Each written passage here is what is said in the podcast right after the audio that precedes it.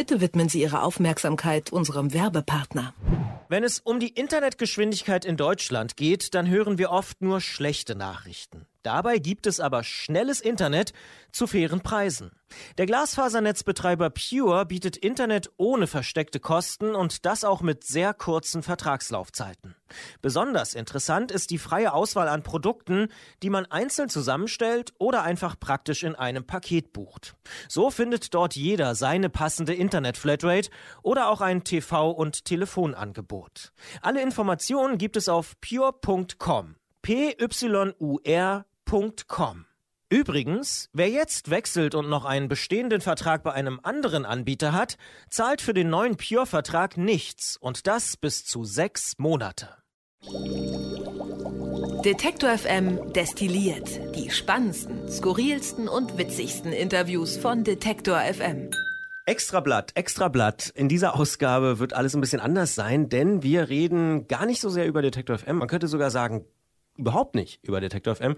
Und das hat seinen Grund. Aber erstmal sage ich äh, schönen guten Tag und hallo, denn hier sind Isabel Wob. Hallo. Und Christian Bollert, hallo. Es ist Zeit zurückzublicken auf die Woche und wir haben letzte Woche schon kurz angekündigt, dass wir noch so ein kleines Nebenprojekt äh, hier haben als, äh, als Firma.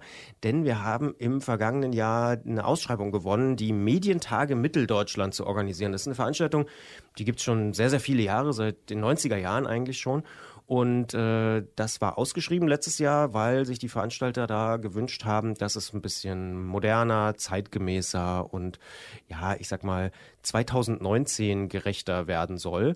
Und wir haben einfach mal gesagt, ja, so mit digitalen Medien, mit neuen Entwicklungen, mit Podcasts, mit YouTube und so, kennen wir uns ja doch ganz gut aus, äh, könnten wir uns vorstellen. Und zack, sind wir irgendwie immer eine Runde weiter und dann waren es am Ende nur noch drei und dann haben wir die Ausschreibung gewonnen. Und seit Oktober äh, arbeiten hier verschiedene Leute ähm, die ganze Zeit daran. Also ganz konkret kann man das auch sagen. Susanne, Niki, Claudius und ich. Und dann in den letzten Monaten immer mehr Leute in ganz verschiedenen Bereichen. Und die jetzt alle aufzuzählen, äh, wäre wirklich wahrscheinlich fast unmöglich. Jedenfalls äh, haben wir sehr, sehr viele Monate darauf hingearbeitet. Und jetzt diese Woche war es soweit. Die Medientage Mitteldeutschland haben stattgefunden auf dem Gelände der Baumwollspinnerei in der Halle 14. Ja, irgendwie sind wir jetzt ein bisschen durch, aber auch wahnsinnig glücklich, oder? Ja, ich wollte schon fragen, Christian, was machst du jetzt eigentlich? Ja, frage ich mich auch schon. es kommt jetzt einfach nur ein großes Loch. Jetzt erstmal schlafen. Ja, ja, genau. Aber ja, wir sind äh, sehr glücklich, das kann man, glaube ich, sagen. Alle sind glücklich ähm, und zufrieden und das ist ja dann auch immer so eine gute Müdigkeit, die man hat. Ne? Also ich glaube, es läuft hier alles so ein bisschen auf Sparflamme jetzt, zumindest von unserer Seite und von meiner auf jeden Fall. Aber ähm, es läuft gut. Also ich habe wirklich sehr, sehr viel positives Feedback gehört ähm, auf die Veranstaltung. Wie ist es dir ergangen? Also du hast ja, vielleicht kannst du einfach mal sagen, was du gemacht hast äh, während der Medientage. Wir haben die Medientage mit mittlerweile, es sind jetzt etwa 25 Video- und Audio-Interviews geworden mit interessanten oder einigen der, es waren ja alle Speaker interessant, aber einigen der interessanten Speaker, die wir eben vor Ort hatten und äh, werden die jetzt bis zum nächsten Jahr, bis zu den Medientagen 2020, wo es ja auch schon ein Datum gibt, ne? Ja, oh Gott, ich hoffe, es ist nicht falsch, aber ich glaube, es ist 13., 14. Mai, also Mitte Mai 2020. Bisschen früher als dieses Jahr. Richtig. Aber bis dahin werden wir auf jeden Fall diese Videos äh, veröffentlichen, entweder auf unserem YouTube-Kanal, wenn es eben ein Video ist, oder ähm, in unserem Podcast, den es natürlich überall zu hören gibt, äh, wie üblich. Und äh, diese Interviews haben wir eben aufgenommen. Und meine Aufgabe war es, das alles zu koordinieren und zu gucken, dass da eben nichts daneben geht. Und, äh, und wie war's? Ist nichts daneben gegangen? Nicht so richtig. nee, es hat alles äh, funktioniert beim letzten Interview tatsächlich. Beim allerletzten, da äh, gab es so ein paar technische Schwierigkeiten, aber auch das haben wir dann am Ende noch, noch gelöst irgendwie. Ähm, aber doch, ich bin sehr glücklich und alle waren, äh, waren auch gut dabei, kann man nicht anders sagen. Ja, ich war ein paar Mal oben bei euch. Also wir hatten so ein ja, Organisationsbüro und äh, das war so zweietagig, so ein altes Fabrikloft, kann man eigentlich sagen. Ihr saßt oben, war die Redaktion. Äh, ich hatte immer das Gefühl, dass die Stimmung auch sehr, sehr gut war, oder? Die war super. Also erstmal im, im festen Team, also wir waren ja ein paar Leute natürlich, die schon länger dabei sind, ähm, war es super. Ähm, Nadja und Christian haben vor allem Social Media gemanagt, Twitter und so weiter. Und auch dafür gab es extrem viele Komplimente, dass wir äh, in den Twitter-Trends für Deutschland waren, weil wir einfach so wahnsinnig viel äh, begleitet haben. Aber auch echt positiv. Lorenz Meyer äh, vom Bildblog kam einmal hoch und hat sich bedankt, hat gesagt, ich, ich twitter hier die ganze Zeit mit irgendwelchen Leuten. Wer ist das eigentlich? Die möchte ich ja jetzt mal kennenlernen. Ähm, das war total schön. Und genau, auch wir haben eben die Audio- und Videoredaktion, äh, Jan und ich waren das begleitet und hatten da eben ein super Team. Wir haben mit dem aktuellen Volontärsjahrgang äh, vom MDR zusammengearbeitet und kannten uns ja vorher nicht, zum großen Teil zumindest nicht. Und es war eine Wahnsinnsdynamik. Alle hatten so viel Bock und waren mit total viel Elan dabei und ähm, auch mit eigenen Ideen und am Ende, na klar, haben wir irgendwie vier das koordiniert, aber wir mussten gar nicht mehr so viel machen, weil alle einfach wussten, wo sie stehen und am zweiten Tag sogar noch viel mehr natürlich als am ersten. Das ist doch super gut. Das lief ja. von alleine, ja. Ja. Kann man echt nicht anders sagen. Ich bin auch ein bisschen überrascht, dass es so wenig Probleme gab, aber Bin ich Ist ja auch. gut. Ja. Also ich bin auch äh, überrascht und auch irgendwie dankbar, dass es so wenig Probleme gab. Es gab natürlich auch äh, immer mal kleine Sachen, wo man irgendwie sagt, oh, das müssen wir nächstes Jahr besser machen. Zum Beispiel auf der ganz großen Bühne, Bühne A, äh, war der Ton nicht ideal. Da hat man manchmal noch so ein bisschen das Gemurmel der Leute, die dann an den äh, Ständen waren, noch äh, gehört. Dazu muss man vielleicht einmal kurz nochmal erklären, wie das Ganze so aufgebaut war. Also wir haben im Prinzip die Medientage Mitteldeutschland als ja, das ist schon eine Fachkonferenz oder ein Fachkongress in einer alten äh, ja, Baumwollspinnerei ausgetragen. Und dort ist mittlerweile aber ein Kunstzentrum, das ist die Halle 14. Und wir haben einfach auf drei verschiedenen Bühnen über ganz verschiedene Themen diskutiert. Also über was macht äh, Sprachsteuerung mit Medien, äh, über die Frage, ist der Podcast-Hype, äh, ist das ein Hype oder ist es eine langfristige Entwicklung? Ne? Also das war so eine, eine zentrale Frage. kann es eine europäische Alternative für Netflix und Amazon Prime geben, haben wir besprochen. Oder Genau, wie muss sich der öffentlich-rechtliche Rundfunk aufstellen, um in Zukunft noch relevant zu sein oder äh? Barrierefreiheit, digitale Barrierefreiheit war ein Thema. Aus dem gesamten Medienbereich kann man eigentlich sagen. Und äh, das muss man vielleicht auch noch dazu erklären. Es sind wirklich Fachbesucher gewesen. Also es ist jetzt keine ähm, kein Barcamp oder so, wo jetzt äh, offene Türen waren oder so, sondern das ist auch die letzten Jahre so gewollt gewesen, dass dort sich Leute treffen, die selber was mit Medien machen, die vielleicht aber auch Medien regulieren, die Politiker sind, die vielleicht Aufsichtsbehörden sind oder sich sonst irgendwie professionell Gedanken um Medien machen. Und ähm, das haben wir dort eben äh, stattfinden lassen. Und natürlich gibt es dann auch da einen Ausstellerbereich, wo verschiedene ja, Leute sich äh, präsentieren, zum Beispiel ähm, Radioanbieter oder auch Arte oder der Deutschlandfunk, äh, Technikanbieter und so weiter. Und ähm, da war es so, dass in einer Halle waren halt Aussteller und die Bühne und wir haben natürlich schon im Vorfeld dran gedacht, das irgendwie so ein bisschen akustisch abzutrennen. Aber es hat noch nicht so ideal geklappt, wie wir uns das auch gewünscht haben. Und da haben wir auch schon ein paar Ideen, wie wir es im nächsten Jahr noch besser machen können. Aber das sind alles Probleme, die irgendwie lösbar sind. Das ist eigentlich das, was mir so Mut macht, dass äh, die Probleme, die aufgetreten sind, alles nachstellbare äh, Probleme sind, die jetzt nicht irgendwie fundamental irgendwas in Frage stellen oder so, sondern Ja. die Grundstimmung war wahnsinnig positiv. Ähm, fast alle Ideen, die wir so hatten, haben auch Fans gewonnen. Also zum Beispiel, wir hatten eine mobile App, mit der man sich dann im Gebäude, weil das ein bisschen verwinkelt auch ist, auch orientieren kann. Das hat sehr, sehr viel Lob bekommen. Eben die Podcasts und äh, die YouTube-Sachen haben sehr, sehr viel Lob bekommen. Natürlich auch Twitter und die Begleitung äh, der, der Medientage, damit man eben auch, wenn man nicht dabei ist, irgendwie mitbekommt, was wird da diskutiert. Alle Sachen gibt es beispielsweise auch nochmal bei YouTube zum Nachgucken und so.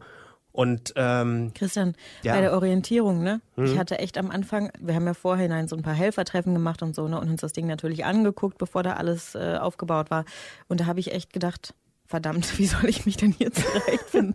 ich bin ja jetzt auch nicht so das Orientierungsgenie, aber es ging dann tatsächlich am Ende ganz gut. Wenn man es dann zum 15. Mal erklärt hat, wo die Bühne A und wo die Bühne B und wo die Bühne C ist, äh, dann ging das auch für mich ganz gut. Aber ja, das war lustig. Aber weißt du, welche Beschwerde bei mir am häufigsten ankam? Ich hatte ja Kontakt zu einigen, habe Ja. ich ja gerade schon gesagt, zu Nee. einigen Speakern. Ähm, das Mittagessen. Und zwar nicht, dass es nicht geschmeckt hat, es hat hervorragend scharf. geschmeckt. Nee, nicht zu scharf, sondern es hat dann zu viel Knoblauch. Ja. Überall war Knoblauch drin. Ja, ja. Und ich weiß ganz genau, Ulrike Simon, äh, du nennst dir immer die coolste Medienjournalistin Deutschlands, hat zu mir gesagt, ja, ähm, viel Knoblauch drin, das macht man ja eigentlich nicht auf dem Kongress. Dann habe ich gesagt, naja, aber es essen ja alle, Ding, alle dasselbe, so, es haben ja alle Knoblauch gegessen. Und sie sagte dann auch, naja, aber nicht die Leute, die erst am zweiten Tag kommen. Das Mhm. könnte ein bisschen schwierig werden, ähm, aber naja, ich glaube, es, es war am Ende auch ganz gut. Aber auch daraus haben Aber wir das, gelernt. das stimmt, das hat sie mir auch nochmal gesagt. Ja. Äh, wir waren am zweiten Tag habe ich mit ihr Mittag gegessen äh, und äh, Peter Stavovi vom Flurfunk aus Dresden und da hat sie auch gesagt, das Essen ist super gut, es schmeckt super gut. Ah, Es ist zu viel Knoblauch dran. Ja, ja, das stimmt. Ja, wir hatten äh, ganz besonderes chinesisches Essen. Ähm, das ist auch ja nicht ganz typisch für so Konferenzen. Da gibt's ja sonst gerne Kartoffelsalat und Würstchen oder irgendwie mal ein Cordon Bleu oder irgendwie sowas. Aber ähm, das kam grundsätzlich auch sehr, sehr gut an. Aber klar, auch da Vielleicht muss man nächstes Jahr nochmal eine Alternative anbieten, weil irgendjemand schmeckt vielleicht auch asiatisches Essen nicht so gut und so. Das sind alles so Sachen, die wir natürlich mitnehmen.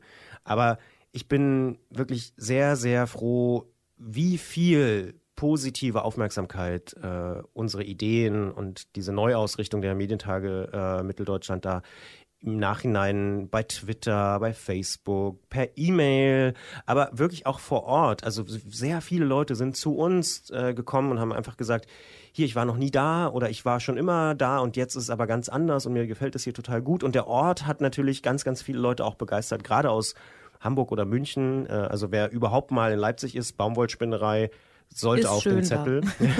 Kann man so sagen. ja.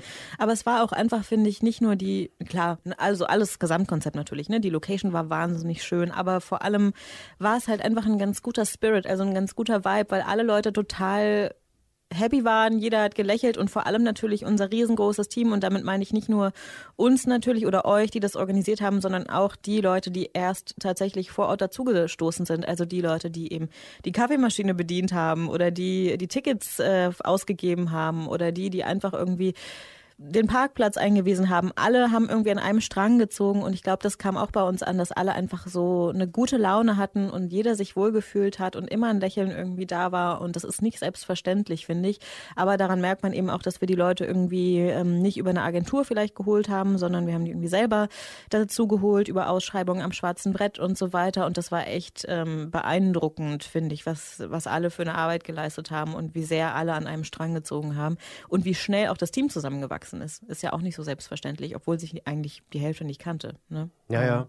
Und es klingt immer wie so die ultimative Lobhudelei, Ja, äh, aber, aber es ist einfach so tatsächlich. Und es war, und da, da kamen wirklich drei, vier, fünf Leute zu mir, die gesagt haben, es ist überhaupt nicht so wie jetzt bei einer Messe oder so, so, wo einfach jeder nur an seinem Stand steht und selber so macht, sondern es gibt immer ja, die Bereitschaft und auch das Bedürfnis zu helfen, vielleicht auch jemand anders an der Kaffeemaschine zu helfen, da irgendwie. Und das war, war wirklich äh, bemerkenswert, äh, wie das funktioniert hat mit eigentlich allen Helferinnen und Helfern. Also das, äh, da haben wir auch wiederum ja sehr, sehr viele Leute auch kennengelernt, wo wir die nächsten Jahre noch weiter wieder mit zusammenarbeiten Ja. äh, wollen. Ja. Aber vielleicht kommen wir hier tatsächlich zum Ende der ultimativen Lobhudelei. Ähm, Gibt es denn was inhaltlich, wo du sagst, das hat mich irgendwie wirklich beeindruckt? Du hast schon das Thema Barrierefreiheit angesprochen. Ist das so ein Ding? Das habe ich zum Beispiel oft gehört, dass das äh, eine Diskussion war, die sehr, sehr viel positive Rückmeldung bekommen hat. Absolut, ja. Ähm, sehe ich auch so. Ehrlicherweise habe ich gar nicht so viel mitbekommen von den Panels. Du ja auch nicht, ne? Nee. Ähm, Ich musste zum Beispiel alle Podcast-Sachen noch nachhören äh, und nachgucken, Ja. äh, weil logischerweise als äh, Organisator hm, hat man ganz, ganz wenig Zeit, äh, da irgendwie noch äh, Dinge zu machen, aber oder sich anzugucken vor allen Dingen. Ähm, aber dafür gibt's ja die äh, YouTube-Streams, die YouTube-Videos und den Podcast. Das werde ich tatsächlich vielleicht nicht am Wochenende, aber die nächsten Tage nachholen. Ja, und man kann das ja dann auch übers Jahr hinweg. Und das ist natürlich das, was ich viel mitbekommen habe. Also ich war halt bei den Interviews dabei ne, und habe die Leute irgendwie nochmal direkt gehört. Und auch da haben wir natürlich viel über die Themen der Panels gesprochen, ob es eben diese europäische Alternative für ähm, Netflix und Amazon ist. Da haben wir mit Marisabel Kut von Arte äh, drüber gesprochen. Oder ob es eben, genau, über den Podcast Peak ist er jetzt schon erreicht. Ist das Ganze eigentlich jetzt ein Hype oder vielleicht mehr einfach eine Entwicklung und so weiter. Da haben wir mit Jasmin Yüksel vom Spiegel drüber gesprochen oder mit Stefan Zilch, der jetzt bei Acast ist, einer schwedischen Podcast-Plattform. Der der frühere Vorher Spotify-Chef, genau, genau. bei Spotify. Ähm, und die haben was ich interessant fand, total unterschiedliche Sachen gesagt, was die Debatte natürlich total gut widerspiegelt. Ein Beispiel ist zum Beispiel, dass Stefan Zilch gesagt hat, ich finde amateurhafte Podcasts total geil. Er hört irgendwie so einen amerikanischen Basketball-Liga-Podcast und das sind Leute, also drei Jungs, die irgendwie am, weiß ich nicht, sind irgendwie Jungs, die am Küchentisch sitzen, ob es drei sind oder nicht, und reden halt einfach darüber. Und er sagt, mir ist es total egal, ob da jetzt Störgeräusche sind oder irgendwas. Die haben einfach total Expertise und das ist das, was zählt. Und Jasmin Yüksel vom Spiegel sagt, nee, unsere Podcasts, die müssen natürlich auch produktionstechnischen Anspruch erfüllen. Ähm, das darf jetzt nicht so amateurmäßig klingen. Und das fand ich total spannend, wie das so auseinanderging. Das hatten wir sehr oft tatsächlich. Auch als wir mit äh, Thomas Bellu zum Beispiel über die europäische Alternative für Netflix gesprochen haben. Auch da ging es ein bisschen auseinander mit dem, was Marisabel Koth gesagt hat. Und ähm, das war für mich total interessant zu sehen. Tatsächlich in den einzelnen Interviews, obwohl sie hintereinander liefen, nicht parallel, Differenzen zu erkennen, aber auch Diskussionspotenzial. Und das ist ja eigentlich das, was wir auch abbilden wollten. Ne? Jetzt muss ich nochmal eine ganz persönliche Frage stellen, weil ich die noch gar nicht gestellt habe die letzten Tage dir. Wie haben denn so die Gäste darauf reagiert, dass wir sie in ein altes Trafo-Häuschen gelotst haben? Oder einen Bus? Oder in, ein, oder in unseren Podcast-Bus äh, vom Kollegen Jan. Ähm, wie, wie haben die darauf so reagiert? Fanden die das gut?